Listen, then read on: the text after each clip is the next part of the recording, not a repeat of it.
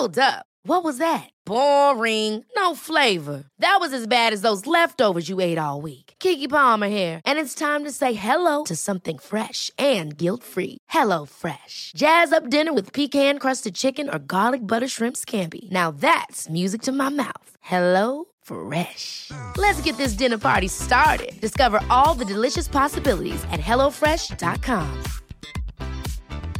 Hey, it's Ryan Reynolds, and I'm here with Keith, co star of my upcoming film, If, only in theaters, May 17th. Do you want to tell people the big news?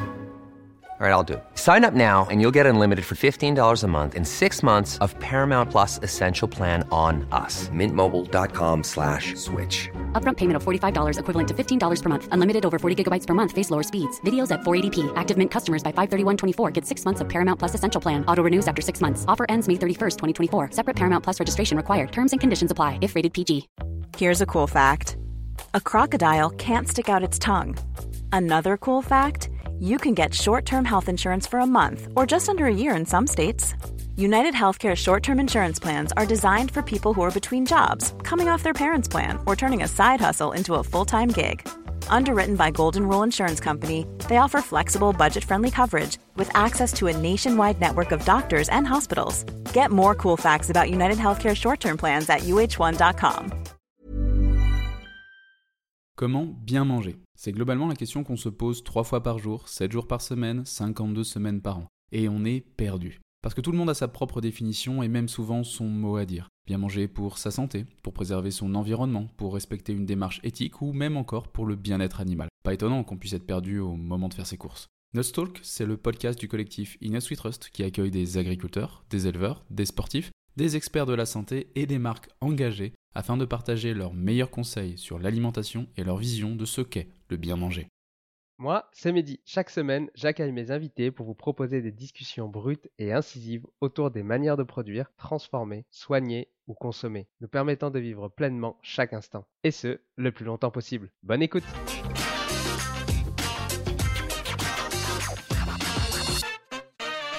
Dans ce nouvel épisode de Nutstalk, Anthony nous parle de l'importance de bien manger. Il nous donne les clés pour comprendre comment l'alimentation joue un rôle crucial dans la performance et la santé. Il est important de revoir nos priorités pour prendre soin de notre santé. Dans cet épisode, découvre quelle alimentation privilégier et pourquoi il est important de faire les bons choix alimentaires, quoi manger et comment organiser ses repas, comment réguler la sécrétion d'insuline, les édulcorants sont-ils dangereux pour notre santé et comment trouver un équilibre dans notre alimentation. N'oublie pas de t'abonner. Bonne écoute. Bonjour Anthony, je suis très heureux de te recevoir aujourd'hui dans notre talk euh, pour parler d'alimentation. Euh, comment est-ce que tu te sens aujourd'hui? Salut Mehdi, bah, bien, merci. Je suis un peu en, décalage horaire là parce que je suis rentré de Montréal il y a, peu, de, jours et j'enchaîne pas mal de conférences, donc euh, mon temps est, bien occupé en ce moment. Donc euh, ça va, ça va, ça va. Alors effectivement, euh, tu es sportif, nutritionniste, enseignant, conférencier, auteur de plusieurs livres et surtout expert en sport santé et sur les enjeux mondiaux de l'alimentation. D'où te vient cette fascination de l'alimentation? Eh ben, c'est une bonne question. Je pourrais pas te répondre précisément, mais je peux remonter au moins 30 ans en, amont. C'est-à-dire que j'avais à peine 12-13 ans. Je commençais déjà à m'intéresser au, sujet. Je, lisais des livres, des ouvrages sur la nutrition du, sport. Parce qu'effectivement, j'ai très tôt été en sport-études. J'ai fait partie de l'équipe de France Junior de, triathlon. Donc, euh, j'ai intégré en fait la nutrition comme un facteur de performance, mais très tôt, en fait, en préadolescence. Et c'est un sujet qui m'a tellement animé que j'ai décidé d'en faire euh, toutes mes études et puis après mon métier par, euh, par la suite. Et euh, j'aime aussi, en tout cas, je, pense que j'ai une vraie conviction pour la transmission. et dans un monde où il y a beaucoup de cacophonie nutritionnelle, bah, finalement, de parler de nutrition, ça me paraît ça me paraît très important. Donc effectivement, ça m'anime, ça m'anime beaucoup et dans différents registres parce que je trouve que c'est bien aussi de, diversifier les, activités. C'est un peu mon, mode de fonctionnement. voilà, pour faire, pour faire simple. Ton premier livre euh, est réalisé en collaboration avec Yuka. Alors bon, Yuka, euh, maintenant il y a beaucoup de monde euh, qui connaissent. Hein. c'est l'application qui permet de scanner les produits alimentaires et d'obtenir des informations sur les impacts des produits sur la santé. Comment et pourquoi l'aventure Yuka? Alors en fait, c'est une aventure qui a commencé il y a 7 ans maintenant, je crois, ça devait être en 2016 de mémoire. Yuka n'était pas encore lancé. Et, et, Julie, donc, qui est une des cofondatrices de, Yuka, avait fait une de mes formations. et donc, elle est venue me voir par la suite en me proposant bah, de les aider, de les accompagner sur la partie nutrition, parce que ce n'était pas leur, cœur de métier à l'époque. Donc j'ai accepté avec, euh, avec plaisir, sans imaginer que ce serait le succès que, voilà, que, peut connaître l'application aujourd'hui, même si le principe était très intéressant. Effectivement, tous les ingrédients étaient là pour que ça fonctionne bien, mais c'est vrai que c'est un, vrai raz-de-marée, entre guillemets, euh, en termes de, succès. Donc euh, je suis très heureux pour, pour eux. alors, petite parenthèse, c'est pas mon premier livre en soi, c'était mon quatrième avec, bah, quand je dis celui avec Yuka est mon quatrième, dans le sens où j'en avais coécrit trois avec un auteur qui s'appelle euh, Pascal Balducci dans le monde de la nutrition du sport. Mais effectivement, c'est le, le, premier qui a été, euh, on va dire, davantage médiatisé. Et euh, alors, mon, rôle dans Yuka, en fait, c'est de les accompagner sur tout ce qui est lié au contenu nutritionnel, c'est-à-dire les newsletters, les articles, le livre pour, pour le coup. Donc, je leur apporte les, données de fond scientifiques. Julie les, entre guillemets, les, les, à sa sauce. Et puis moi, je, voilà, je, cale le, fond, en fait, si jamais il y a besoin, pour qu'on ait euh, une bonne cohérence comme ça entre le, fond et la forme. Et donc, je suis, je suis ravi de les, les accompagner à, ce niveau-là. Mais j'interviens pas ou peu sur le scoring en tant que tel, euh, qui lui avait été déjà défini avant que, que j'arrive, entre guillemets, dans, alors, entre guillemets dans l'équipe, parce que moi, je ne suis pas du tout euh, partie prenante dans, dans Yuka, hein, j'interviens de manière extérieure mais, euh, mais ils avaient déjà bien travaillé dessus, donc on a revu quelques éléments. Mais mon rôle est surtout sur le côté pédagogie et, contenu euh, rédactionnel, quoi, pour, pour, faire simple. En parlant de pédagogie, euh, tu as récemment sorti deux livres, enfin en début d'année, notamment Du bon sens dans notre assiette et il n'y a pas si longtemps que ça, juillet ou août, quelque chose comme ça de cette année, Traité de la pleine santé par l'alimentation durable. C'est quoi le but avec ces livres? Alors ça, par contre, c'est un, travail de longue haleine. Euh, les deux traitent du même sujet, euh, c'est-à-dire euh, essayer d'apporter un, regard et surtout des solutions globales les plus résilientes possibles au sens écologique, au sens de la santé individuelle. c'est un travail qui m'a pris plus de dix ans d'écriture et de recherche, notamment le deuxième. Tu es tout à fait au fait par rapport aux dates de sortie. C'est ça. Le, euh, le traité de la pleine santé est sorti euh, début juillet. Euh, et j'ai envie de dire, c'est le vrai au sens, c'est celui qui m'a demandé le plus de temps, puisqu'il fait plus de 1000 pages, il y a plus de 10 000 publications référencées dans le, dans le livre, donc un certain nombre à côté qui n'ont pas été mentionnés, mais que j'ai forcément regardé et que je n'ai pas sélectionné. Donc ça prend beaucoup, beaucoup de temps. Euh, et le, deuxième, qui s'appelle La nutrition du bon sens, qui est sorti euh, à la fin du mois de février chez euh, Actes Sud, lui a, pour but de traiter des mêmes informations, mais de manière plus vulgarisée, plus synthétisée, et aussi avec un versant un peu plus pratique que l'autre qui se destine davantage à soit des professionnels de santé ou des personnes qui sont déjà très sensibilisées à la nutrition. Euh, dans le sens où il y a, beaucoup bah, de, documentation scientifique, beaucoup de protocoles euh, thérapeutiques. Alors quand je dis thérapeutique, je m'entends, c'est au sens euh, de l'accompagnement d'un certain nombre de, pathologies sur la partie nutritionnelle. un vadémécum de micronutrition, donc vraiment pour des personnes qui, ont besoin de ça dans leur, dans leur pratique ou qui, ont envie d'aller regarder dans le détail. L'idée, c'était en fait de, mettre à plat un peu toutes les croyances nutritionnelles qu'on peut avoir y compris les miennes, parce qu'on entend un peu tout et son contraire. Et, dans, le parcours universitaire, le parcours de formation, on entend des, informations, on les apprend, euh, mais elles ont parfois aussi besoin d'être réactualisées. Donc l'idée pour moi, c'était vraiment d'être le plus objectif possible sur la base de la littérature et de la science récente pour essayer de répondre à certaines questions comme est-ce qu'il faut être flexitarien? Est-ce qu'on peut être vegan? Est-ce qu'on peut euh, concilier euh, écologie et, nutrition Est-ce qu'il faut faire attention au gluten, aux produits laitiers? Est-ce qu'on peut jeûner de manière longue, de manière intermittente? Bon, bref, beaucoup de sujets euh, qu'on entend beaucoup dans les médias aujourd'hui sur la nutrition.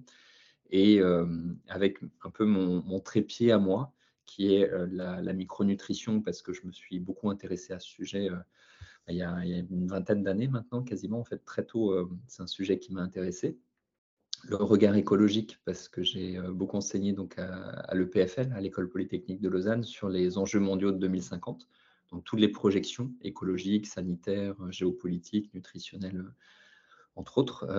et le troisième élément du trépied qui est l'approche évolutionniste, à savoir finalement bah, comment on a évolué au cours du temps d'un point de vue génétique, comment on s'est adapté aux changements environnementaux et de quel bagage on dispose aujourd'hui pour faire en sorte en fait de vivre le mieux possible dans l'environnement qui est le nôtre euh, et, malheureusement avec un mode de vie qui n'est pas très cohérent euh, par rapport à notre santé, qu'on parle d'alimentation, de, sédentarité, de sommeil, de stress chronique, de niveau de contaminants ou d'intrants chimiques.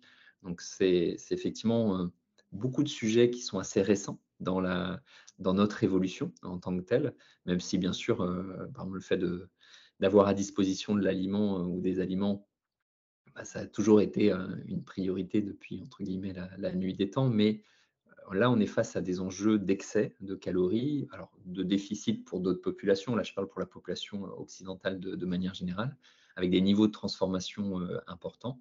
Et puis, bah, comme, comme tu le sais, je pense très bien, un réchauffement climatique, des, limites de biocapacité planétaire qui ont été atteintes, euh, une évolution de démographie euh, aussi qui, euh, bah, qui fait qu'on est de plus en plus sur la planète, on est de plus en plus aussi à, forcément à, vieillir, avec donc une projection à, plus d'un milliard cinq de personnes de plus de 65 ans en 2050, contre à peu près 500 millions aujourd'hui, et une espérance de vie en bonne santé dans les pays occidentaux qui a tendance à stagner, voire à diminuer.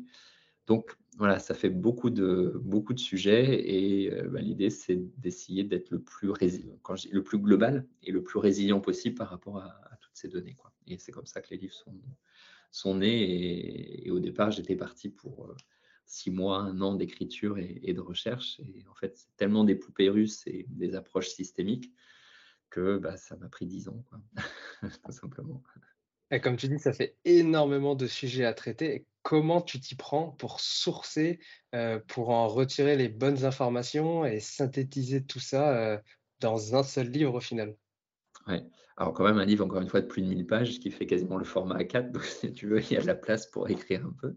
Euh, mais pour extraire les bonnes informations, je n'ai pas la prétention de, dire que ce sont les bonnes, mais en tout cas, c'est celles que moi, je pense les, les plus adaptées et il n'y a pas de secret, c'est-à-dire qu'il faut lire les publications, il faut rester dans l'actualité.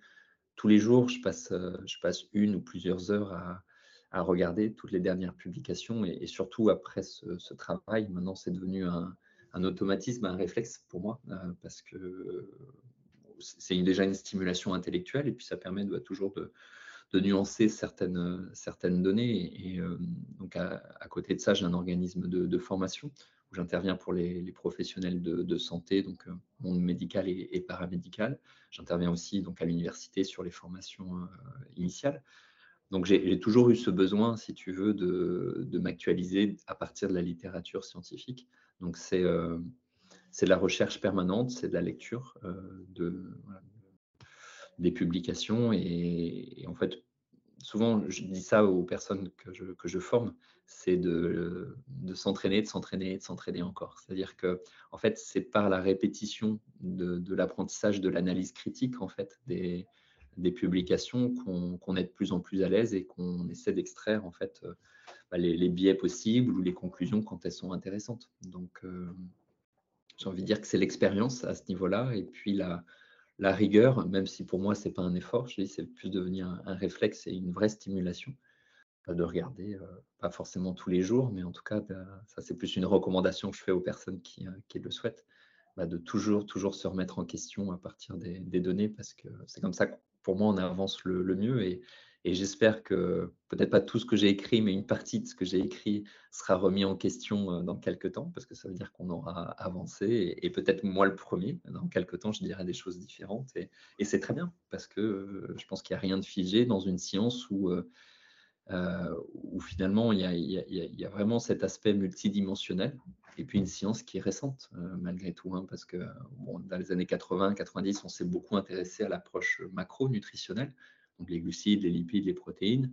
Début des années 2000, cette approche de, micronutrition est, venue le, microbiote, est venu un peu plus de connaissances sur le métabolisme insulinique, sur le, rythme circadien, sur l'impact notamment des, horloges biologiques, la, connaissance de l'épigénétique, des niveaux d'exposition aux contaminants qui augmentent, donc une connaissance dans ce sens qui augmente aussi. On ne peut pas, à mon sens, aujourd'hui parler de nutrition sur la base de données qui datent de, 30 ou 40 ans, voire même d'une dizaine d'années, parce que c'est en tel bouleversement, en tel changement, que, que ça nécessite en fait de s'actualiser tout le temps. En tout cas, c'est ce que j'essaye de faire et c'est ce que je recommande tout le temps. Quoi. Mmh. Eh ben, on va plonger directement dans le sujet. on va mmh. d'abord parler un peu du côté de la planète et ensuite on partira vraiment sur l'alimentation, qu'est-ce qu'il faut faire ou ne pas faire, etc. Alors, tu as parlé des limites planétaires atteintes. Est-ce que tu peux nous détailler un peu c'est quoi les limites qui sont atteintes? Quelles sont les causes, les problématiques qui en résultent? Oui, alors je ne vais peut-être pas toutes les détailler parce que ça demanderait du, temps, mais pour simplifier, les, experts ont, défini sept, pardon, n'importe quoi, je ne sais pas pourquoi je parle de sept, neuf limites planétaires. Et on parle de biocapacité parce qu'effectivement, notre, notre système biologique est, fini au sens où on évolue sur une planète qui est un, qui par définition fini, même si on veut en explorer d'autres et, qu'on va chercher parfois des solutions peut-être dans d'autres galaxies à, l'avenir, on n'en sait rien du tout, mais aujourd'hui, euh, on a une planète et avec des limites, euh, et donc notamment les, les effets donc, euh, des émissions de gaz à effet de serre, donc la notion de réchauffement climatique, la notion de, de, statut hydrique et de statut en eau potable en particulier. on a la biodiversité, euh, ce qu'on appelle l'eutrophisation ou l'acidification des, sols. On a la, notion de, quantité d'aérosols, c'est-à-dire de, particules qui vont être présentes dans, l'air. Euh, voilà, et on, pourra en développer d'autres, mais là j'en cite quelques-unes. Et euh, ce qu'on voit, c'est que, alors, on connaît la problématique du réchauffement climatique, des émissions de gaz à effet de serre, c'est de plus en plus médiatisé, mais finalement, on a déjà six limites qui sont atteintes. Et on en a eu trois jusqu'à il y a quelques années. Euh, et donc sur ces dernières années, et notamment sur les deux dernières années, en fait, on arrive à six. Donc on voit un système qui, s'accélère avec des, modélisations qu'on ne maîtrise pas forcément. Euh, tu as peut-être entendu parler de, boucles de rétroaction euh, et, on voit ce qui se passe là actuellement donc sur les, intempéries, sur les inondations, sur la sécheresse. donc on, voit qu'il y a un dérèglement important et en fonction également des zones géographiques, on a parfois du mal à anticiper, notamment ce qui s'est passé en Europe euh, l'année dernière euh, n'a pas été euh, n'a pas été modélisé avec une telle vitesse dans d'autres continents aussi. Donc en fait, il y a, plein d'inconnus aujourd'hui, même si on essaie de, maîtriser au, maximum. Et on parle beaucoup de, bien sûr, de, l'électricité, en tout cas des, énergies. On va parler de, des modes de transport, etc. Et ça, c'est euh, c'est des vrais sujets d'actualité. Et d'ailleurs, petite parenthèse, j'essaye de limiter au grand maximum l'avion. Et là, j'ai dû le prendre euh, et, c'est un vrai cas de conscience, mais vraiment. Donc, on parle d'éco-anxiété. Et pour moi, c'était une vraie balance euh, bénéfice-contrainte, entre guillemets. Mais voilà, donc tout, ça est très important sur le, côté écologique, mais l'alimentation est, souvent sous-estimée, même si on commence à, en parler de, de, plus en plus. Et on a, donc, en fonction des études, on estime qu'il y a à peu près entre 27 et 35 des émissions de gaz à effet de serre qui sont liées au modèle agricole, à la culture et l'élevage. Euh, notamment l'élevage, ça serait à peu près deux tiers de, ce tiers, et dans les deux tiers, 75% qui seraient liés euh, donc aux ruminants et au mode d'élevage des, ruminants. Donc on a, un réel enjeu autour des choix alimentaires et surtout du modèle agricole voire euh, agroalimentaire si on, y associe l'industrie agroalimentaire ou les circuits de distribution, etc., euh, vis-à-vis de ces, limites et notamment sur la perte de biodiversité, quand on parle de biocides, etc., pour favoriser certaines récoltes, bah, on a des impacts qui sont très importants sur cette biodiversité, sur l'acidification des sols également. Donc, on a utilisé beaucoup d'azote, on a, on a également donc tous les les sujets d'élevage intensif, euh, par exemple pour la volaille, où on sait que c'est un sujet important sur la, notion d'acidification des sols. Donc, euh, ça va bien au-delà en fait des émissions de gaz à effet de serre, même si bien évidemment c'est un, critère qui est important et, on sait qu'il est malheureusement peu, comment dire, peu régulé, euh, bah, le GIEC nous a beaucoup parlé hein, de limiter à 1,5 degré à 2 degrés euh, ce réchauffement climatique à l'horizon 2050. On sait qu'aujourd'hui, euh, on n'est plus dans une probabilité, mais une certitude, et, et, à 2040, voire un petit peu plus tôt. Donc, ce qui est très intéressant dans l'alimentation, c'est que c'est quelque chose de concret sur lequel on peut agir à titre individuel et sur des modèles qui ont déjà été éprouvés. Euh, qu'on parle d'agroécologie, de permaculture et autres, bien au-delà du bio. Euh, donc, on, a des bases très intéressantes, euh, des bases qui ont été expérimentées, et on a également donc une, des enjeux autour de la nutrition. Parce qu'en fait, quand on revoit le mode de culture, on pourra citer peut-être quelques exemples si, tu veux, ou les, modes d'élevage, on, on, peut avoir un schéma vertueux, par exemple sur un modèle extensif au niveau de l'élevage, donc pour la partie écologique, pour le bien-être animal, mais aussi pour la partie nutritionnelle, où notamment le profil oméga 3, oméga 6 ne va pas être le même euh, dans, une, dans un, produit animal ou dans un lait, ou un produit laitier euh, d'un ruminant qui aura brouté de, l'herbe, du foin, qui aura été en pâturage, par rapport au même animal qui aura pris des tourteaux de soja, des tourteaux de, de maïs, qui vont être beaucoup plus riches en oméga 6 et qui vont être métabolisés par l'animal. Donc, sans rentrer dans trop de détails, on voit que en, réfléchissant sur l'ensemble de la filière, on a des solutions écologiques et des solutions nutritionnelles. Pareil pour le bio, qu'on peut critiquer sur un certain nombre d'éléments. Euh, simplement, ce que nous disent les méta-analyses, c'est que la teneur en polyphénol dans les fruits et les légumes bio euh, euh, est, plus importante. Et notamment parce que les polyphénols sont des composés d'agression contre, bah, des, insectes, des parasites, mais aussi contre la sécheresse, la, chaleur, etc. Donc un plant de tomate ou un pommier qui a dû se défendre tout seul face au stress, eh ben, il va développer plus de polyphénol dans le fruit pour s'adapter à ce niveau-là et se protéger. Et donc, quand on croque dans cet aliment, on a ces polyphénols qui sont des agresseurs pour nous, au niveau cellulaire, en particulier au niveau mitochondrial, mais qui nous renforcent dans notre capacité de défense principe d'Hormèse qui est très, très intéressant, notion de stress positif. Euh, donc en fait, quand on parle du bio et de limiter les intrants chimiques, on va avoir un aspect de santé, on va avoir un aspect bien sûr écologique, et nutritionnellement parlant, on a aussi un impact, même si encore une fois, il y a beaucoup de disparités euh, dans, cette notion de label bio et, il, peut, être euh, nuancé sur plein d'aspects. C'était un cahier des charges avec une obligation de moyens et non pas de résultats. Donc, euh, je dirais que les, méta-analyses nous donnent quand même une tendance qui limite ces, biais. Et je dirais que ce qui est le plus important, c'est qu'est-ce qu'on peut en ressortir au niveau nutritionnel. Et c'est cet exemple de polyphénol. Donc là, j'en ai pris un pour le produit animal, un pour le produit végétal. Donc on voit que quand on a une réflexion vertueuse, on a des réponses qui sont euh, bah, qui sont encore une fois écologiques et, nutritionnels, voire euh, liés au bien-être animal si on rentre dans, ce sujet. Euh, donc, c'est ce que j'essaye en tout cas moi de, concilier au maximum, d'où bah, tout le travail de, recherche dont on a parlé tout à l'heure.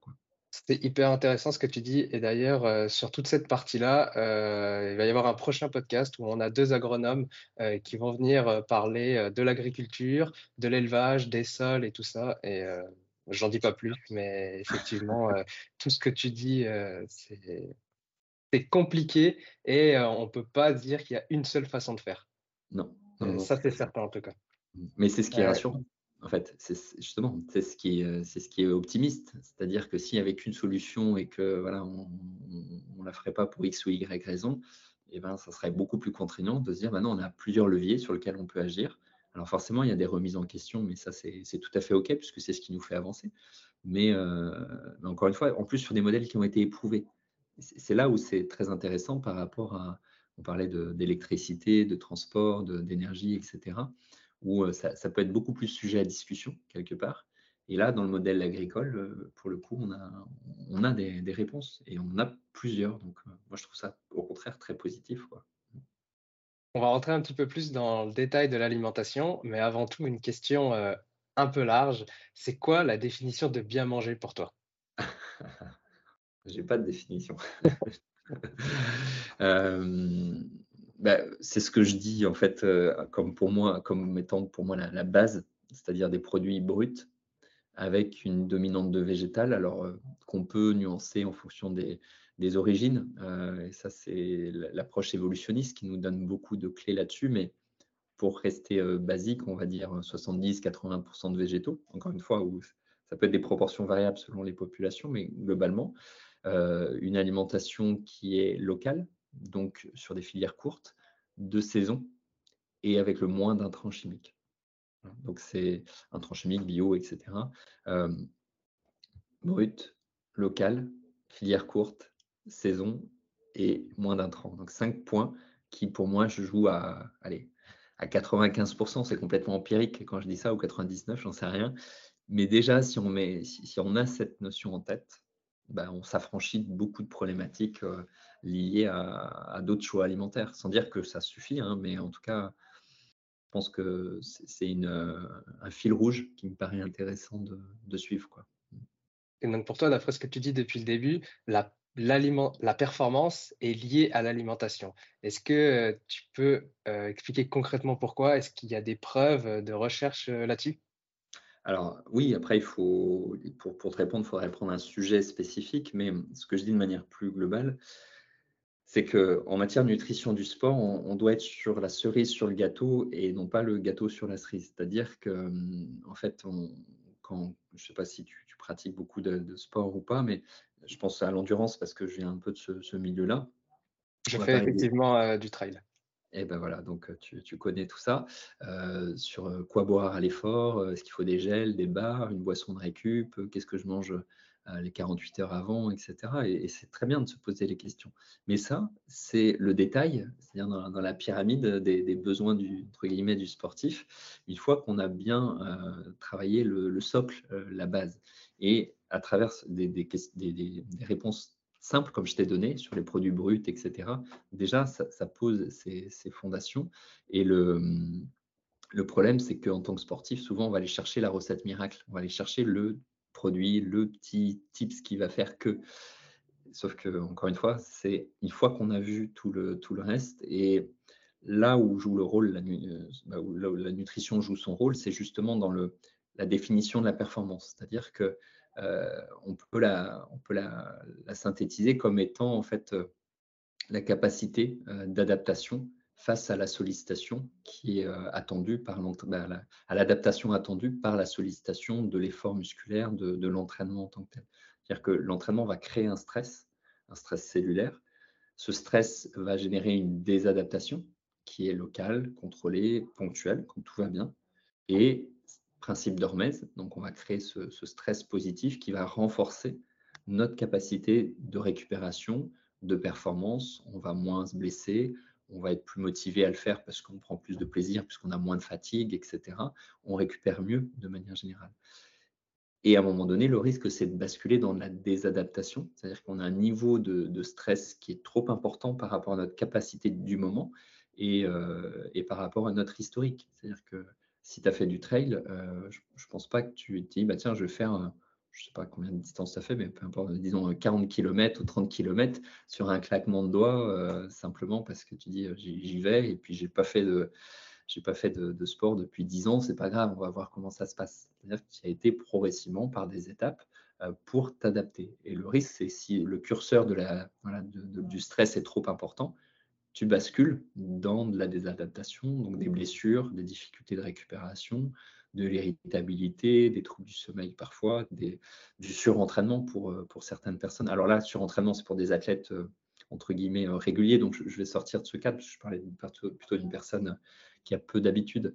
Donc le rôle de la nutrition, c'est simplement de, permettre de soutenir naturellement ce besoin d'adaptation au stress qui est l'activité physique et qui est un stress extrêmement positif parce qu'on est fait pour bouger, on a évolué comme ça depuis euh, très longtemps, on peut reparler euh, de l'origine de la bipédie, etc., euh, même avant les, hominidés et, autres. Donc, on, a biologiquement parlant besoin de, bouger, sauf qu'on s'est complètement désadapté à ce niveau-là, sauf pour certains qui gardent une pratique sportive ou physique régulière, mais en fait, on se rend compte qu'on a même des sportifs sédentaires aujourd'hui, c'est-à-dire des gens qui font une heure d'activité physique le midi et puis qui reste assis plus de 7 heures par jour euh, derrière un ordinateur autre et qui développe des complications cardiovasculaires, métaboliques importantes, indépendamment en fait, du bénéfice de l'heure de pratique sportive.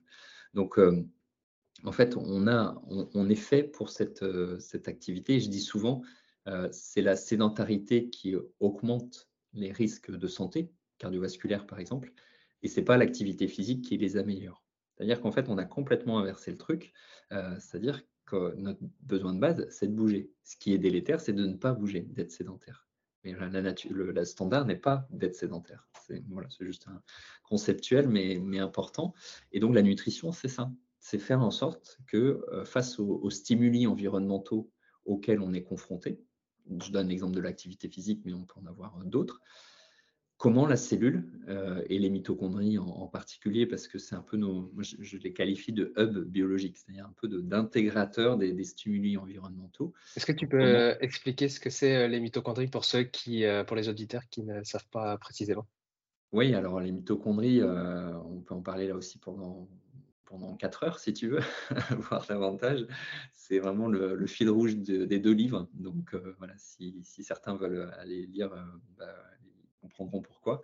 Mais les mitochondries ont, auraient une origine bactérienne, puisqu'on on reste sur l'hypothèse qui date à peu près de 2 milliards d'années. C'est-à-dire qu'on était euh, des prokaryotes et euh, on a eu ce qu'on appelle une endosymbiose, c'est-à-dire qu'on a eu une, intégration d'une bactérie qu'on estime de la famille des Rickettsia euh, et qui, au lieu d'être éliminée, en fait, aurait été internalisée par, par la structure prokaryote, ce qui nous aurait en fait permis de devenir des eucaryotes et d'utiliser notamment l'oxygène dans l'espace intermembranaire entre l'origine, bah, la membrane entre guillemets de, l'hypothétique euh, bactérie et la, membrane qui a été créée par la structure pour s'en protéger.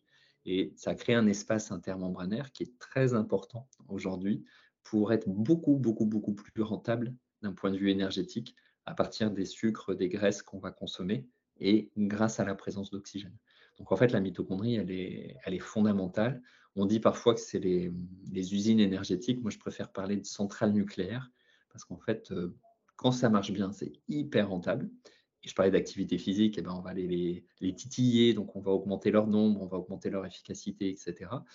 Par contre, si ça ne va pas, et eh ben, ça peut poser un sacré problème. Et c'est notamment euh, les mitochondries qui vont, par exemple, programmer l'apoptose, bah, programmée, pardon, qui vont initier l'apoptose, c'est-à-dire la mort programmée de, la cellule, euh, parce qu'elles voient qu'elles sont dans un environnement qu'elles n'arrivent plus à, réguler, entre guillemets.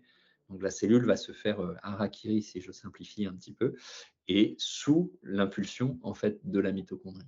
Donc la, mitochondrie, a encore une fois, je pourrais en parler pendant très longtemps. Elle a des photorécepteurs à la, lumière rouge ou proche infrarouge. C'est pour ça qu'on a besoin d'être exposé à la lumière naturelle. Euh, on parle beaucoup de lumière bleue, mais la lumière rouge est, importante aussi, ou encore une fois proche infrarouge. Euh, elle euh, va jouer des rôles très importants sur, sur beaucoup de, de métabolisme énergétique. elle est d'origine maternelle, c'est-à-dire qu'on a deux ADN. On a l'ADN nucléaire qu'on connaît bien, avec donc l'origine paternelle et maternelle, et un ADN mitochondrial qui est circulaire, euh, qui n'est transmis que par la maman. Donc, euh, ce qui explique parfois que euh, certaines personnes vont être, victimes de myopathie qui est transmise par la maman parce qu'en fait, il y a, un dysfonctionnement mitochondrial important à ce niveau-là. Donc, il y a peu d'informations, raison pour laquelle, et c'est sans doute pour ça qu'il n'y a qu'une origine de transmission, qu'il n'y en a pas deux, paternelle et maternelle. Ça a été mené chez des rats, par exemple. On voit que si on met l'ADN paternel en plus, en fait, la, cellule meurt tout de suite parce qu'il y a un niveau de mutation trop important euh, parce qu'il y a peu de gènes. Donc, chez l'homme, c'est à peu près 37, 37 38 gènes, j'ai un doute euh, à ce niveau-là.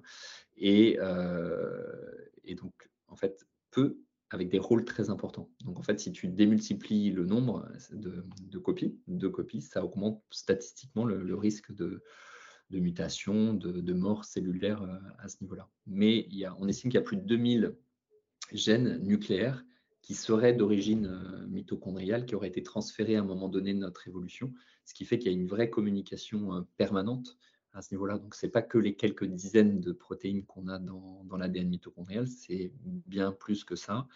C'est des organites qui, qui potentiellement communiquent avec le microbiote, c'est-à-dire qu'elles vont produire ce qu'on appelle des espèces radicalaires oxygénées, le fameux stress oxydatif qu'on considère un peu comme mauvais, alors que pas du tout, c'est la base de la vie.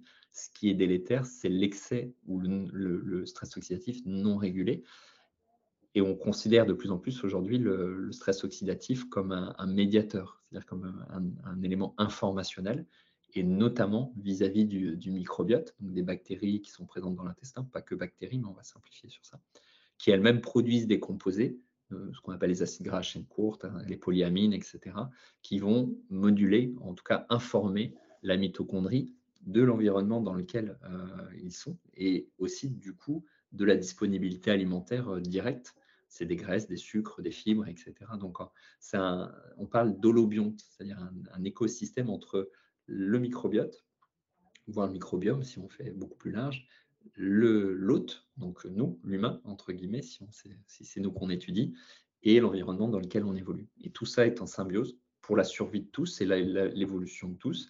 Et, les mitochondries, en fait, jouent aussi des, rôles très importants là-dessus. Donc voilà, après, je pourrais encore euh, continuer largement. je vois.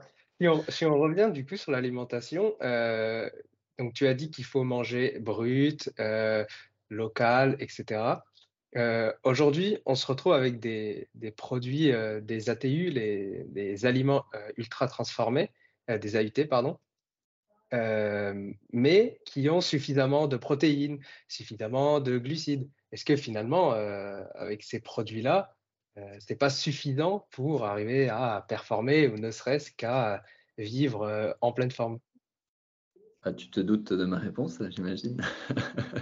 mais bah, c'est un peu le, côté très réductionniste en fait de, l'alimentation et puis qui a été beaucoup impulsé par Anthony Fardet il y a, quelques années en, France. Mais on avait donc euh, des, publications qui se sont amusées entre guillemets à analyser euh, l'effet de la transformation par les procédés euh, agroalimentaires ou l'effet du cracking. On a pas mal de procédés qui ont été étudiés sur effectivement la, santé ou certains, facteurs de risque ou certaines pathologies indépendamment de la teneur en glucides, en lipides, en, protéines. Et effectivement, on a une pléthore aujourd'hui de littérature qui démontre en fait un, effet négatif de l'ultra-transformation indépendamment de la qualité en, macronutriments.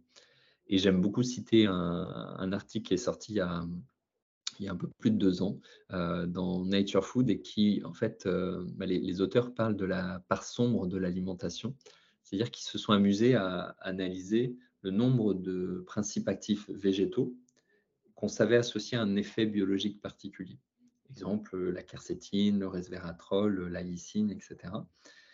Euh, et ils en ont identifié à peu près 150. C'est déjà très bien. Sauf que quand ils ont regardé tous les composés qui étaient ce qu'on appelle aussi les métabolites ou métabolites intermédiaires dans les, fruits, les légumes, les végétaux, en fait, on avait plus de 49 000 métabolites. Donc en fait, ça veut dire que la très très grande majorité de ces métabolites, on ne sait pas en fait caractériser leur effet avec précision sur, euh, sur la santé. Et le tout est dans une matrice alimentaire, c'est-à-dire que dans une, une structure particulière euh, où justement les, les, composés peuvent interagir positivement, phénomène d'agonisme, ou négativement, entre guillemets, phénomène de compétition, d'antagoniste, ou même la compétition peut être bénéfique pour certains composés.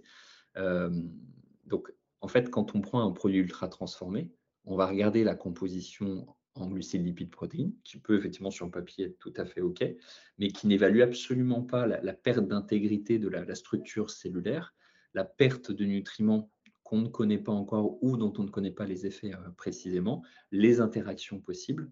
Si on y rajoute en plus l'épigénétique, c'est-à-dire la variabilité d'expression de nos gènes, et eh ben, au final, on a une leçon à retenir, c'est l'humilité. Euh, et euh, ça, c'est pour moi extrêmement important parce qu'en en fait, on, connaît encore très peu de choses de, la nutrition. Et quand on prend un produit ultra transformé qui nous affiche une étiquette avec une composition nutritionnelle en macronutriments, et ben c'est, euh, je dirais que c'est la, partie ultra ultra visible de, de l'iceberg. Il y a tout ce qui est en dessous et qu'on a qu'on a longuement sous-estimé. De la même façon, on ne va pas parler de la réponse insulinique, par exemple, ou la charge insulinique euh, sur un paquet de, gâteaux ou autre. On va juste parler des, teneurs en glucides complexes, glucides simples ou sucre. Donc, euh, c'est peut-être une condition nécessaire, et ce qui est certain, c'est que ce n'est pas une condition suffisante. Donc, voilà, il ne s'agit pas de s'opposer au côté macro-nutritionnel. Je, dis ça par rapport à ta question sur le fait que ça soit bien équilibré au niveau macro. C'est juste de comprendre que c'est un, élément parmi un tout, et notamment un tout qu'on ne connaît pas encore en détail. Donc, à travers un discours très simpliste de dire mange des produits bruts, bah, en fait, on résout beaucoup de choses sans même, voilà, sans même peut-être le savoir. Je ne sais pas si je réponds à ta question. Si, si, bah, c'est, en tout cas, moi je vois très bien, c'est, c'est très. If you're looking for plump lips that last, you need to know about Juvederm lip fillers. With Juvederm Volbella XC and Juvederm Ultra XC, your lip look, whether it's subtle or bold, can last up to one full year with optimal treatment and no additional maintenance. Find a licensed specialist and see if it's right for you at juvederm.com today. That's J U V E D E R M.com. Add fullness to lips in adults over 21 with Juvederm Volbella XC or Juvederm Ultra XC. Do not use if you have severe allergies or a history of severe allergic reactions, or if you're allergic to lidocaine or the proteins used in Juvederm. Tell your doctor if you have a history of scarring or taking medicines that decrease the body's immune response or that can prolong bleeding. Common side effects include injection site redness, swelling, pain, tenderness, firmness, lumps, bumps, bruising, discoloration, or itching. As with all fillers, there's a rare risk of unintentional injection into a blood vessel, which can cause vision abnormalities, blindness, stroke, temporary scabs, or scarring. For full important safety information, visit juvederm.com. I'm Sandra, and I'm just the professional your small business was looking for. But you didn't hire me because you didn't use LinkedIn jobs. LinkedIn has professionals you can't find anywhere else, including those who aren't actively looking for a new job but might be open to the perfect role, like me. In a given month, over 70% of LinkedIn users don't visit other leading job sites. So if you're not looking on LinkedIn, you'll miss out on great candidates like Sandra. Start hiring professionals like a professional. Post your free job on linkedin.com slash people today. Si tu es perdu et ne sais pas quel produit nutritionnel pour sportif choisir, utilise le ScanNuts. C'est un outil gratuit qui analyse et compare plus de 800 produits. Le ScanNuts analyse les produits sur quatre catégories qui sont la santé, l'environnement, l'éthique et la nutrition. Alors pour apprendre à mieux consommer en étant conscient de la composition de chaque produit et économiser de l'argent en s'orientant vers des produits réellement utiles et sains, rendez-vous sur innutswetrust.fr. Le lien est dans les notes de l'épisode. Mais pour une personne qui, euh, aujourd'hui, euh, on entend beaucoup la phrase j'ai pas le temps, euh, comment est-ce qu'elle peut faire bah, pour, pour gagner du temps et continuer à manger sainement, correctement pour bah, continuer à performer, être en forme et éviter d'être fatigué toute la journée? Moi, j'ai donné l'exemple d'un ami qui est coach sportif, qui est très, très connu dans le monde du, du trail et de l'ultra et qui, euh, qui donnait donc des, cours, en tout cas des exercices à faire pendant le confinement de, Covid, et euh, notamment le fait de dire bah, vous allez faire 20 minutes de prépa physique par jour, alors qu'on était en confinement. Et certaines personnes qui disaient bah mais je ne peux pas avoir 20 minutes euh, par jour, c'est pas possible. Et il répond si tu n'as pas 20 minutes par jour à consacrer à ta santé par l'activité physique, c'est qu'il y a un problème de priorité de définition de, de, besoin. Donc c'est un peu brut quand je dis ça, un peu brut, mais je trouve ça tellement juste. Et, c'est ça l'alimentation. C'est-à-dire que on est dans une société qui est, euh, oppressante, euh, qui est stressante, où on va chercher à gagner du temps partout, mais on ne gagne jamais de temps. On, on prend du temps sur autre chose. Et on prend du temps sur le sommeil, on prend du temps sur euh, l'activité physique et on prend du temps sur la cuisine, voire sur la vitesse de mastication. Donc en fait, euh, on a, tellement plus de temps qu'effectivement, on n'arrive plus à s'accorder 10-15 euh, minutes pour cuisiner, hein, sans même parler d'une heure. Euh, tu cuisines des lentilles, bah, tu as juste à mettre tes... Alors tu fais tremper la, veille, tu les fais démarrer à, l'eau froide, elles cuisent toutes seules de, leur côté et, tu vas les récupérer une demi-heure plus tard et, tout va bien. Donc tu n'es pas resté pendant une demi-heure à regarder les lentilles en train de cuire. Donc c'est de l'organisation. C'est effectivement ça demande l'apprentissage parce qu'on a oublié pour, pour beaucoup ça, mais ça demande pas un temps considérable. Mais c'est une priorité. En tout cas, c'est une priorité qu'on peut se donner si on estime que la santé a un rôle, l'alimentation a un rôle important sur notre santé. Et comme manger au moins 20 minutes à table, eh ben, c'est un minimum pour déclencher de la satiété. On parlait des AUT. un de leurs problèmes, c'est leur texture qui est devenue molle. Donc en fait, on, on mâche plus suffisamment, ça diminue ce qu'on appelle l'indice de, satiété, donc ça fait manger davantage. Donc on a besoin de, manger déjà en conscience, de, de savoir qu'est-ce qu'on mange, de dédier un vrai temps pour ça. Tu me demandais c'est quoi pour bien manger, c'est quoi bien manger pour, pour moi? Et ben pour moi, c'est déjà de manger euh, avec des amis, en famille, euh, de prendre du plaisir, de la convivialité. Euh, ça, c'est fondamental. On n'est pas que face à des nutriments dans une assiette. Et la raclette après le, après le ski en plein hiver, nutritionnellement, c'est pas la panacée. Et ben, il y en a beaucoup qui vont aimer ça parce que c'est un moment convivial, tout simplement, ou le gâteau d'anniversaire ou l'apéro du vendredi soir ou du, samedi soir. Donc, il ne s'agit pas d'être dans du dogme ou la restriction absolue, de se dire j'arrête tout, sauf sur des cas de pathologie particulière. Mais globalement, c'est juste de se dire comment j'intègre tous ces éléments-là en étant cohérent. Et donc en ayant des moments de plaisir, des moments avec une, encore une fois un temps dédié pour la cuisine, pour la préparation, pour consommer des produits bruts. Et, on a une capacité de régulation qui est extraordinaire. Après, je, je pourrais donner plein d'exemples là-dessus. Je ne vais peut-être pas, peut pas être trop bavard, mais en fait, c'est clairement une question de priorité, sans aucun jugement. Euh, c'est parce qu'encore une fois, on est dans une société qui fait tout sauf nous aider pour ça, mais personne d'autre ne le fera à notre place. Voilà. Et le faire à notre place, c'est quoi? C'est faire euh, de l'électrostimulation avec un appareil en, en, cinq minutes pour dire que je vais gagner euh, une demi-heure de, course à pied. C'est euh, faire appel à Uber Eats, euh, c'est manger un pain de mie Harris, un paquet de cornflakes. C'est-à-dire qu'en fait, il n'y a, pas de problème. L'alimentation, elle, rentre chez nous. On n'a même plus besoin d'aller dehors pour, pour la, chercher. Donc, l'industrie va les transformer pour faire en sorte que bah, ce soit appétant et qu'on mange ça très vite. Et en plus, ça arrive sur le pas de notre porte et, voilà, on n'a plus qu'à ouvrir la bouche, entre guillemets, pour le manger. Donc, il n'y a pas de souci, on a tout créé pour, entre guillemets, gagner du temps. Au détriment quoi? Bah, De notre santé, tout simplement. Donc, tant qu'on n'a pas cette, cette conscience en fait que bah, on, mérite en fait nous en, tant qu'organisme de, prendre soin de, cette biologie qui est extraordinaire et donc prendre soin de soi bah, c'est prendre un peu de temps pour soi avec son entourage c'est voilà, encore mieux et on peut cuisiner euh, aussi avec, euh, avec sa famille etc et il n'y a pas de révolution en fait à ça c'est ce qu'on a fait pendant très très très très longtemps et aujourd'hui on a la chance en plus pour la plupart d'avoir euh, suffisamment à manger. Donc on n'a plus la question de se dire est-ce que je vais chasser suffisamment, est-ce que je vais cueillir suffisamment de baies, etc. On a à disposition.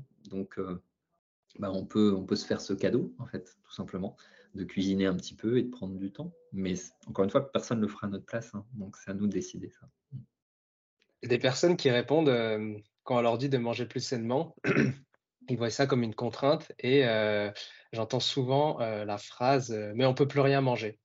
On peut pas manger de biscuits, on peut pas manger de cookies, on, on, mange plus rien quoi du coup. Quand on va au magasin, qu'est-ce qu'on peut, en quoi il faut faire attention quand on veut acheter un produit? Bah, déjà des, des, plans à cookies, ça n'existe pas, tu vois. c'est tout bête, hein, mais tout ce qui n'est pas issu comme ça d'un produit brut ou les fontaines à coca, c'est pareil, on n'en avait pas avant. Donc c'est sûr qu'on peut se dire qu'on on, on se prive de tout mais on se prive d'aliments qui ont été euh, fabriqués pour développer du plaisir gustatif.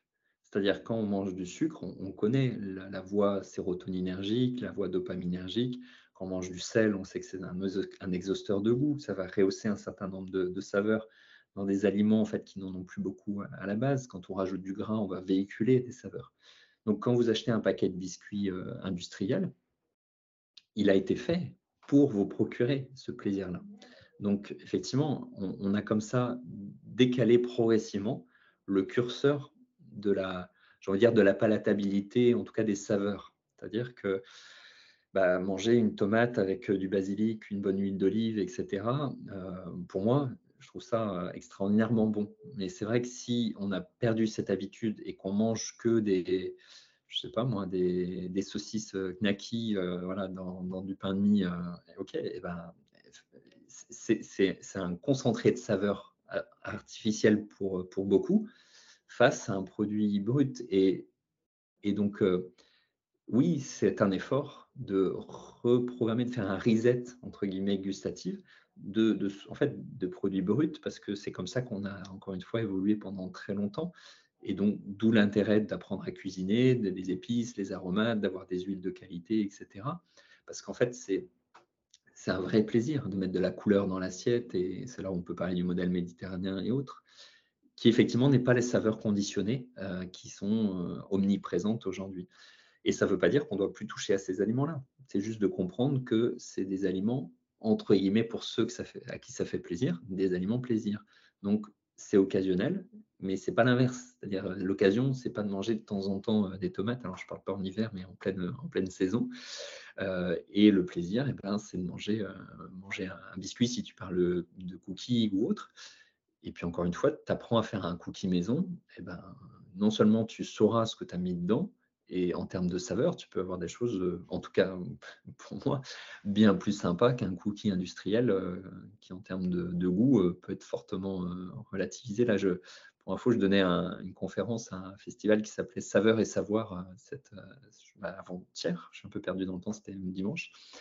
donc, où il y avait les grands chefs français étoilés, etc. Et on voit leur leur capacité à faire des, choses extraordinaires en fait avec des, produits bruts. Alors, il ne s'agit pas d'être un, grand chef, mais juste de, retrouver en fait le plaisir de l'aliment, euh, j'ai envie de te dire, euh, pas originel, mais en tout cas du produit brut. Et effectivement, ce qui est délicat, c'est ce déconditionnement pendant un temps de, l'ultra-transformation et, autres. Et, il ne s'agit pas de la renier, mais juste de la laisser à sa, juste place, qui, est le plaisir occasionnel. Ouais, c'est très clair. Euh, j'ai une autre question du coup là-dessus. Donc, tu as parlé des cookies euh, sucrés. Donc, le mieux, si on en veut un, c'est de le faire soi-même avec de vrais ingrédients bruts. Euh, à côté de ça, on a le sans sucre ou alors le sucre sans calories. finalement, bah voilà, j'ai un produit qui est bon et qui n'a pas de calories. Donc, il n'est pas néfaste pour ma santé. bah, Bon, je ne sais pas si, c'est le terme.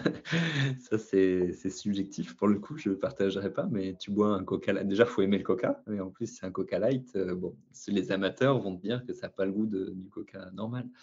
Ce qu'on sait aujourd'hui sur les édulcorants, c'est que non seulement les méta-analyses nous indiquent qu'il n'y a pas d'effet positif sur la gestion du poids, on a des, décennies de recul, mais en plus, c'est des composés qui vont altérer la diversité bactérienne du microbiote et augmenter les risques d'insulinorésistance et de problématiques métaboliques, dont l'obésité euh, à long terme.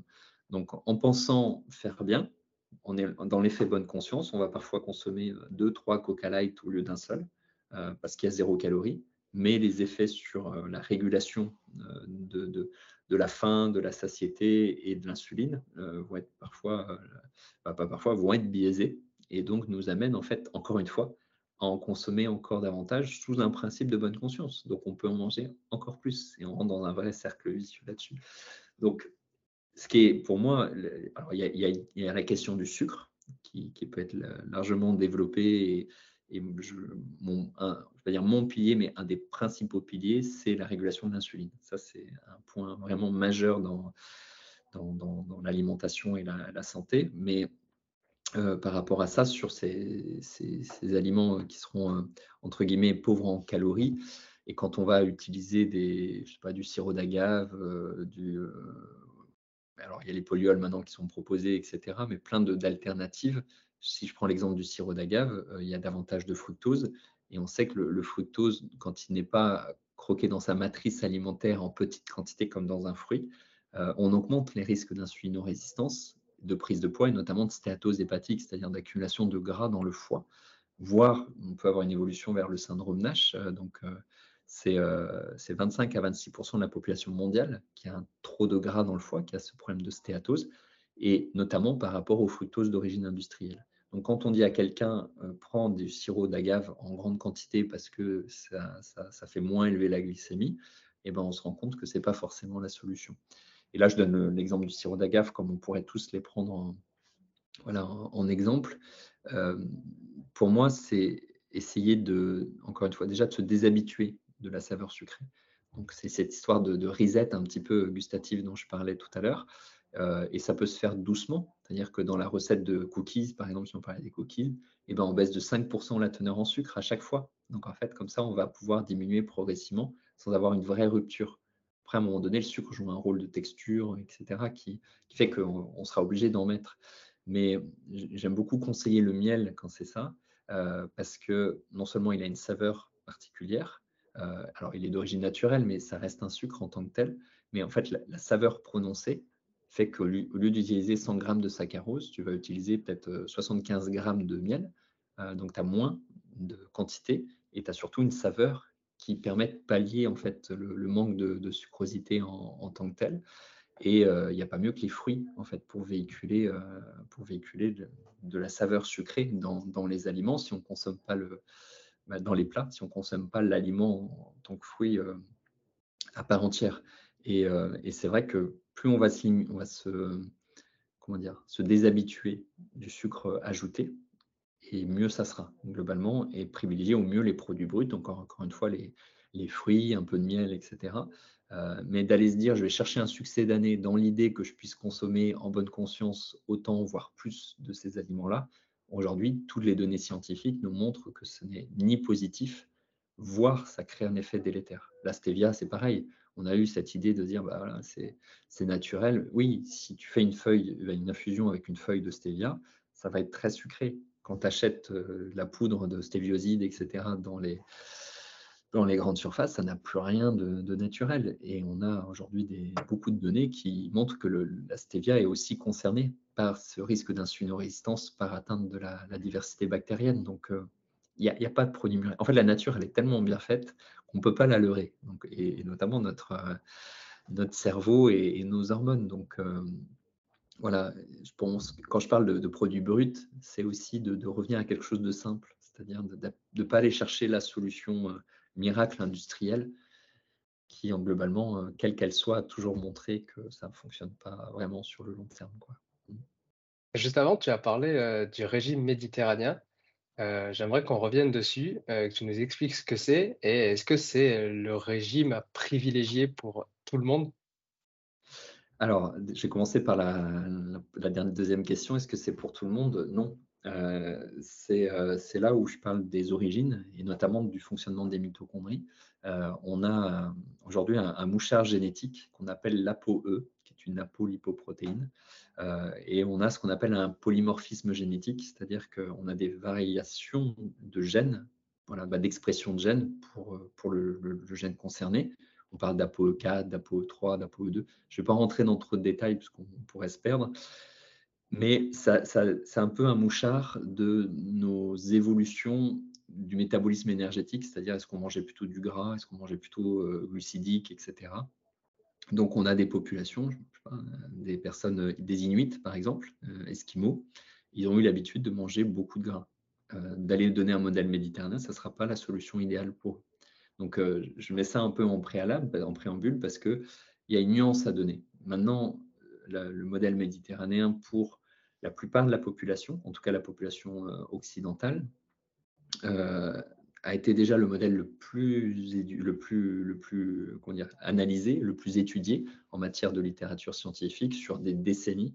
Donc, que ce soit, on a je pense à Prédimed, Cordioprev, on a beaucoup de cohortes qui sont, qui sont là et qui, ont bien démontré en fait les, effets bénéfiques hein, de, ce modèle-là. Donc, euh, en fait, on ne dit pas d'erreur en, prenant ce, modèle, hormis les nuances que j'ai données là.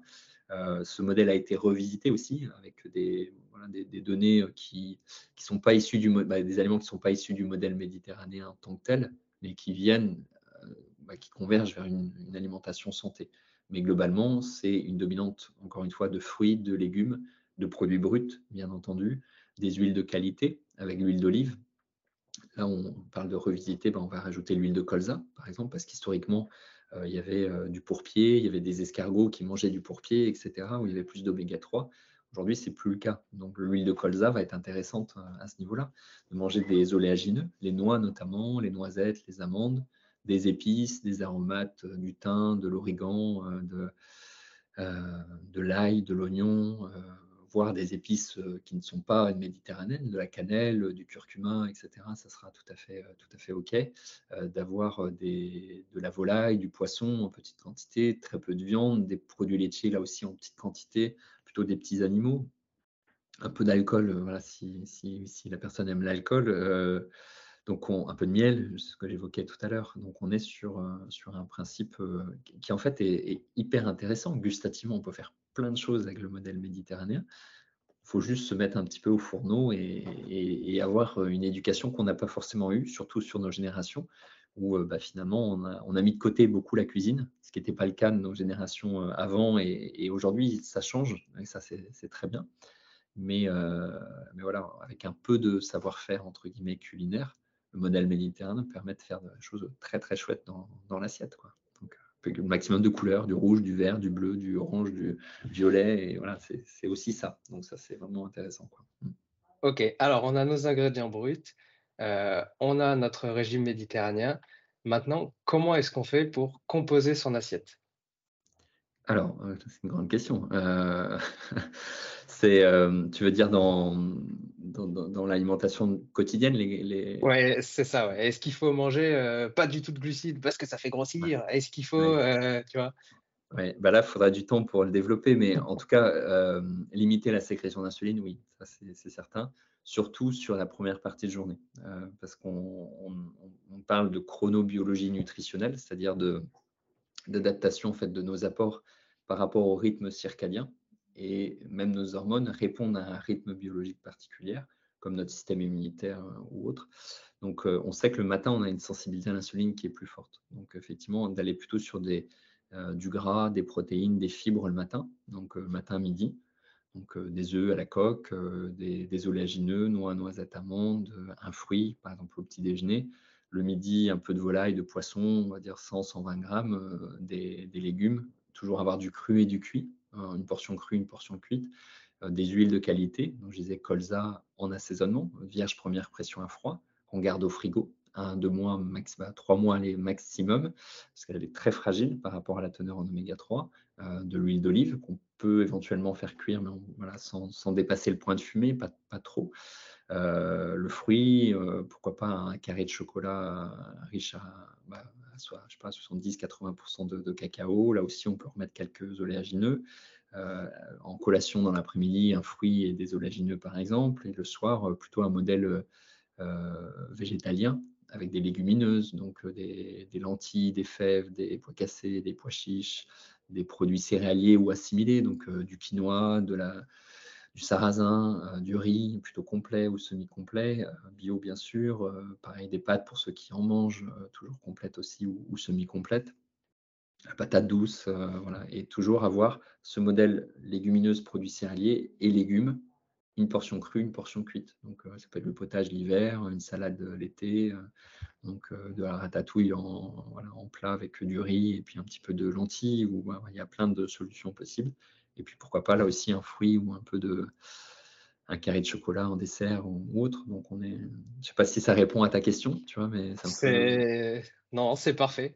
Bon, ça, ça donne une vision de, en fait, où tu es, dans une approche aussi écologique. Alors le cacao, on pourrait le nuancer, mais on va dire c'est un peu le plaisir entre guillemets. Mais euh, les amandes qui vient d'une source durable, éthique. Euh, Ouais, ça devient compliqué. Hein. Mais bon, voilà. Euh, en tout cas, c'est comme le café, c'est pareil. Mais euh, imaginons que tu en prennes, c'est les, amandes, bah, ça sera plutôt des amandes françaises, européennes et non pas californiennes. Euh, des œufs, deux œufs à la coque le matin, et eh ben, alors déjà écologiquement c'est parfait, nutritionnellement aussi. Ça t'apporte des protéines, de la choline, des oméga 3, de la vitamine A. Bref, c'est une mine d'or nutritionnelle et ça te permet en fait de prendre beaucoup moins de produits animaux au sens de la volaille ou du poisson, euh, et donc un petit peu le midi, et, donc tu peux te permettre d'être végétalien le soir, et, tout va bien. Quoi. Donc, euh, en parlant de la viande, euh, il y a pas mal de sportifs qui disent qu'on ne peut pas se passer de la viande. c'est quoi ta réponse sur le sujet? Bah, ça, ça dépend ce qu'on entend par là. C'est-à-dire, est-ce qu'on peut se passer de produits animaux ou euh, se passer de viande rouge C'est ça, de produits animaux, euh, que ce soit viande rouge, mais euh, produits animaux en général. Alors, si on est sportif intense en particulier, c'est possible. On a la littérature sur le sujet et puis de manière empirique, on a des athlètes qui vont très bien. Alors, on n'est pas dans, dans les reportages de Netflix et voilà, qui peuvent être biaisés par des, conflits d'intérêts et autres, mais plus, plus sérieusement, euh, c'est possible. Maintenant, ça demande des points de vigilance euh, importants. et ça demande d'être suivi par un professionnel, notamment sur alors la vitamine B12 qui est reconnue, les oméga 3 type PADHA, la choline dont je parlais, le zinc qui va être important, le fer bien, bien, bah, important aussi bien évidemment. donc tout ça, on, peut tenter de le concilier avec du végétal 100%, mais ça demande des adaptations, notamment parce qu'il bah, y a une charge calorique plus importante avec le sportif, de par sa, pratique.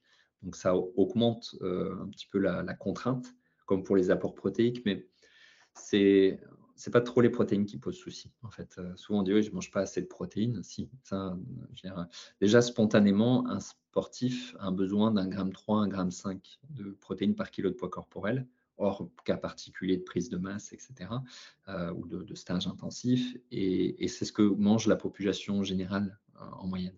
C'est-à-dire que nos besoins sont plutôt de l'ordre du gramme, donc déjà on en mange trop. On a un ratio protéines animales sur protéines végétales qui est en moyenne deux fois trop important par rapport à nos besoins.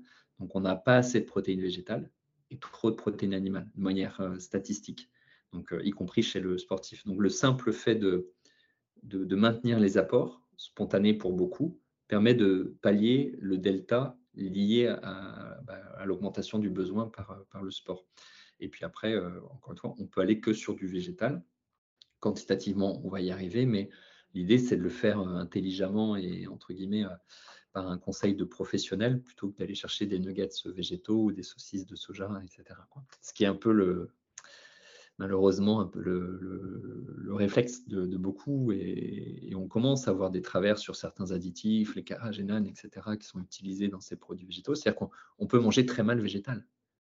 Et ça, il ne faut pas l'oublier. quoi. C'est n'est pas qu'une question d'origine animale ou végétale, même s'il y a des considérations éthiques, etc., que je comprends tout à fait au niveau du bien-être animal.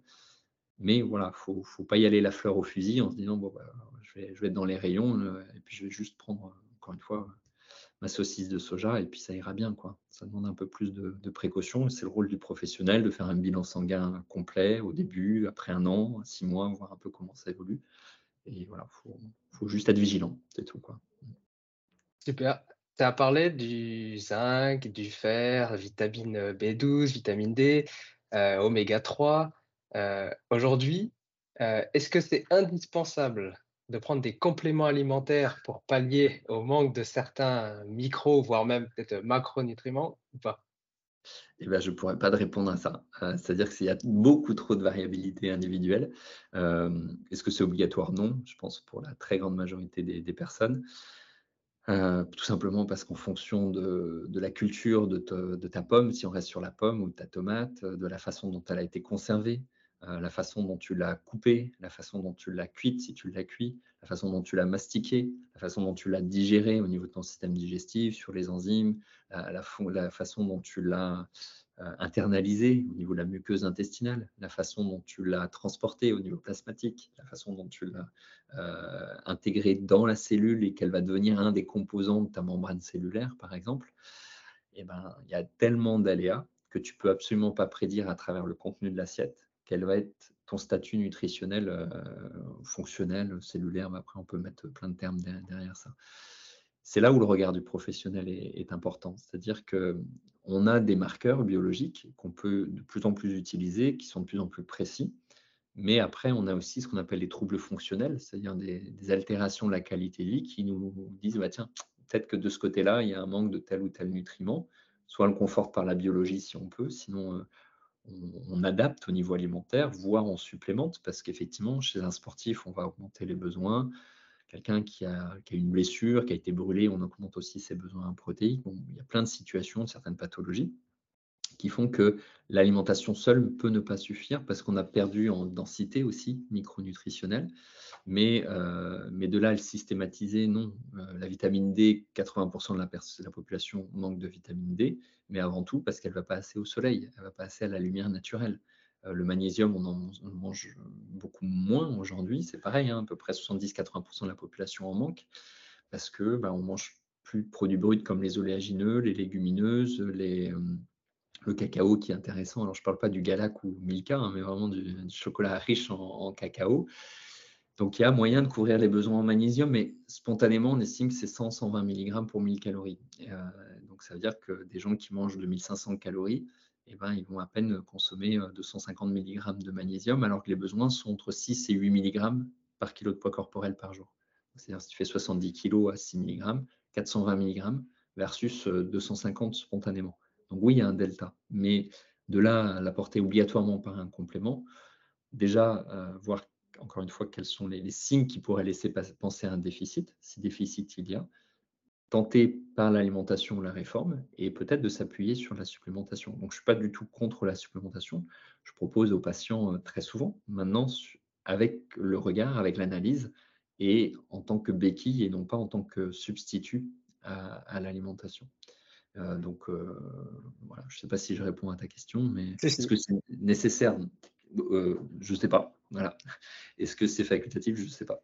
non, c'est très bien parce qu'on on, voit beaucoup. Euh, je vais prendre l'exemple des coachs sportifs. J'ai rien contre les coachs sportifs, mais j'en vois beaucoup qui disent Ah, t'es fatigué. Ah, bah, prends du magnésium. Euh, ah, bah, prends de la vitamine D. En fait, il n'y a pas, comme tu as dit, de prise de sang ou d'analyse qui ont été faites avant.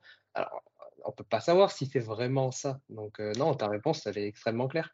Faites une prise de sang et vérifiez ce qui manque ou pas.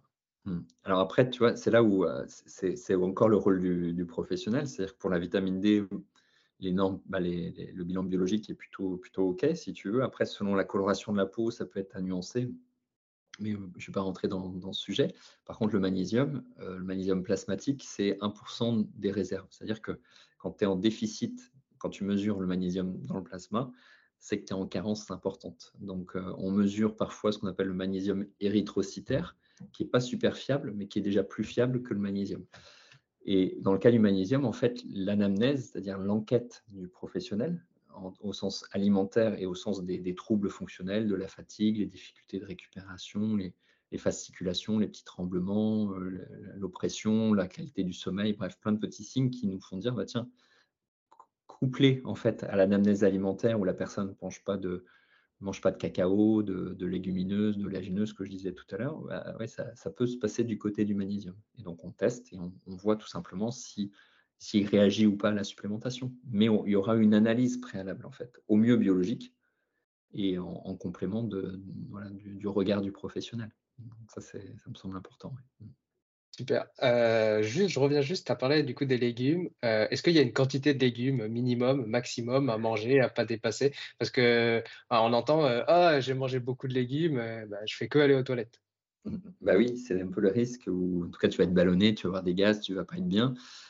en fait, quand on regarde la littérature, globalement, on arrive souvent sur 800 grammes à 1 kg de fruits et légumes par jour ce qui est largement faisable. Hein. Si tu prends euh, une portion de légumes euh, le, midi, le soir, euh, encore une fois du cru, du cuit, tu prends deux, trois fruits, on, y arrive. Maintenant, ce n'est pas ce que font la plupart des, personnes, malheureusement. Si on regarde les populations traditionnelles, on était sur, des apports qui pouvaient dépasser les 1,6 kg. Donc c'est énorme. Et le problème, c'est que si tu donnes 1,6 kg de, de, fruits et légumes à quelqu'un aujourd'hui, effectivement, au niveau digestif, ça risque de, bloquer. Donc, bah, ça s'adapte en fait. C'est là où il faut de la progressivité, euh, notamment par rapport à la nature du microbiote. Et puis commencer par des fibres qui sont douces, parfois sans, la peau, sans les pépins, voire cuits, etc. Pour réhabituer euh, notre microbiote aussi à, tolérer ces fibres-là, hors pathologie, hein, sur les syndromes de l'intestin irritable, les, SIBO, etc. Euh, donc pour des gens qui ont perdu l'habitude, de se dire je passe à, 10 fruits et légumes par jour, euh, ça peut être compliqué. Donc, euh, étape par étape, mais l'idéal, en tout cas, il n'y a pas vraiment d'idéal, mais l'optimal statistique sur la base de la littérature, on tombe souvent sur ces 800 grammes, 1 kilo, à peu près. Et la diversité des végétaux est très importante. Pour le microbiote, on sait que c'est un, un facteur de diversité bactérienne plus important que la quantité de fruits ou de légumes. Sauf si, bien sûr, tu en manges un demi par jour, ça ne fera pas beaucoup, mais on a, on a besoin d'une certaine dose de fibres fermentescibles, à peu près 5 grammes par jour. Et après, ce qui est, euh, ce qui est déterminant, c'est la variété des végétaux. On a une étude sur une cohorte américaine qui montrait que les populations qui avaient le plus d'alpha-diversité, c'est-à-dire de diversité bactérienne dans le microbiote, étaient les personnes qui consommaient plus de 30 euh, variétés de fruits et légumes par semaine, ce qui était énorme en fait. Donc, euh, mettre le maximum de variété, c'est la base. Alors, Anthony, tu as donné énormément d'informations. Euh, alors, euh, bon, je vous invite à réécouter le podcast pour, pour vraiment bien comprendre tout ce qu'on a expliqué. Mais maintenant, concrètement, une personne qui voudrait modifier un petit peu, petit à petit, ses habitudes pour mieux manger, par quoi est-ce qu'elle devrait commencer? Ça dépend de sa santé, de ses objectifs, mais euh, de manière globale, l'insuline, ce que je disais tout à l'heure. Ça, c'est la clé. Donc, le petit-déj, j'ai par exemple manger un ou deux œufs coques, la poignée de noix, noisettes, amandes, le fruit. par rapport au pain confiture ou pain de mie, euh, Nutella, euh, jus d'orange, euh, galette de riz, galette de maïs, etc. de, de, faire attention à la qualité des huiles. Au moins 3 à 4 cuillères à soupe d'huile par jour, moitié olive, moitié colza. Colza, encore une fois, vierge première pression à froid, à garder au frigo, à manger en assaisonnement et non pas en cuisson les oléagineux, au moins deux poignées par jour. on a vu le petit-déj vers, vers 16-17 heures, de réintégrer des légumineuses, euh, notamment le, soir, en fonction de la tolérance digestive, bien sûr. Là, déjà, on a des, fondamentaux qui sont très intéressants. Et puis, euh, je ne vais pas dire fuir les produits ultra transformés, mais en tout cas, les garder pour une occasion et d'être au maximum sur ce qui vient de la terre ou en tout cas de, produits bruts. Euh, je pense que déjà, c'est très, très bien et notamment pour les soins d'insuline. Super. On va passer à la, dernière question de l'épisode. Euh, c'est quoi, toi, ton petit plaisir coupable, ton petit plaisir alimentaire, ta collation, ton snack, peu importe, euh, favori? Eh ben, on parlait du cacao. Voilà, moi, c'est un peu mon, c'est mon, cas de conscience. J'aime beaucoup le café aussi. Euh, et le café, on le voit sous un, angle négatif, alors qu'en termes de polyphénol, c'est très, très bénéfique. C'est une question après de tolérance à la caféine. Donc, euh, j'ai envie de te dire, l'expresso le, avec un, carré de bon chocolat, j'aime beaucoup. Maintenant, voilà, écologiquement, je suis un peu, je suis un peu embêté. Donc, euh, euh, c'est là où c'est des questions de, compromis, en fait, en tant que tel. Mais voilà, si spontanément, je, te me demande, pour moi, ou des, des noisettes de bonne qualité avec un bon chocolat, je trouve ça, je trouve ça super bon. Quoi. Donc, par exemple. Mm. Ah, merci beaucoup, Anthony. C'était un épisode incroyable. Euh, si on veut un petit peu plus d'Anthony, euh, où est-ce qu'on peut te retrouver? Bah merci déjà, c'est sympa. Euh, où est-ce qu'on peut me retrouver? Alors sur les réseaux, même si je suis pas super, voilà, je suis pas, un, je cherche le terme, un influenceur, etc. fort là-dessus. J'essaie de m'y mettre. Il y a quelques années sur Facebook et autres, j'avais l'occasion d'y être plus. J'ai vraiment décroché. Sur Instagram, j'essaie de, parce que le compte sur Facebook est, saturé euh, parce que c'était pas un compte euh, public, donc euh, sur Instagram c'est possible. J'ai surtout un blog qui s'appelle santénutrition.com. Vous avez plein d'articles, d'informations gratuits à ce niveau-là. les podcasts, bah, j'ai eu l'occasion d'en faire quelques-uns, les conférences aussi pas mal, et puis bah, les deux livres dont on a parlé, du bon sens dans notre assiette chez Actes Sud et le traité de la pleine santé par l'alimentation durable qui est chez Duno. Donc tous les deux sont dans les librairies, sur les plateformes, etc. Si vous êtes sensible, mais vous voulez juste euh, découvrir un peu le premier, du bon sens, et si vous êtes déjà féru et vous avez envie de rentrer dans les détails, ben, le, deuxième sera, peut-être plus adapté. Quoi. Ouais, je le confirme. Euh, du bon sens dans notre assiette, euh, c'est, il fait 300 pages ou quelque chose comme ça. Là, j'ai quasiment terminé et il est très très bien. Donc, si vous devez commencer quelque part, commencez par celui-là. Et s'il vous a plu, bah, passez sur celui de 1000 pages euh, par la suite. En tout cas, tous les liens seront euh, dans les notes de l'épisode euh, si vous voulez voir le livre ou le site internet. écoute, Anthony, bah, je te remercie beaucoup pour ton temps et pour toutes tes explications. C'était hyper enrichissant. Eh ben, tant mieux. Merci à toi. C'était très sympa. Donc, à une prochaine fois, du coup. Eh ben, avec plaisir. À une prochaine fois. Salut. Allez, salut. Merci d'avoir écouté jusqu'au bout. Si l'épisode t'a plu, laisse-nous une note 5 étoiles et un commentaire sur ton application de podcast préférée. Ça fait toujours chaud au cœur de recevoir vos retours. Et si tu veux améliorer ton alimentation, mais que tu ne sais pas quel aliment ou complément choisir, rends-toi sur notre comparateur en ligne entièrement gratuit sur innutsweetrust.fr. Tu trouveras le lien dans les notes de l'épisode. À bientôt. Maintenant, tu le sais.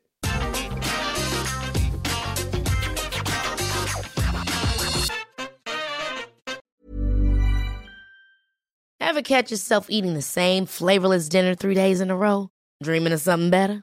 Well, HelloFresh is your guilt-free dream come true, baby. It's me, Kiki Palmer. Let's wake up those taste buds with hot, juicy pecan-crusted chicken or garlic butter shrimp scampi. Mm. Hello Fresh.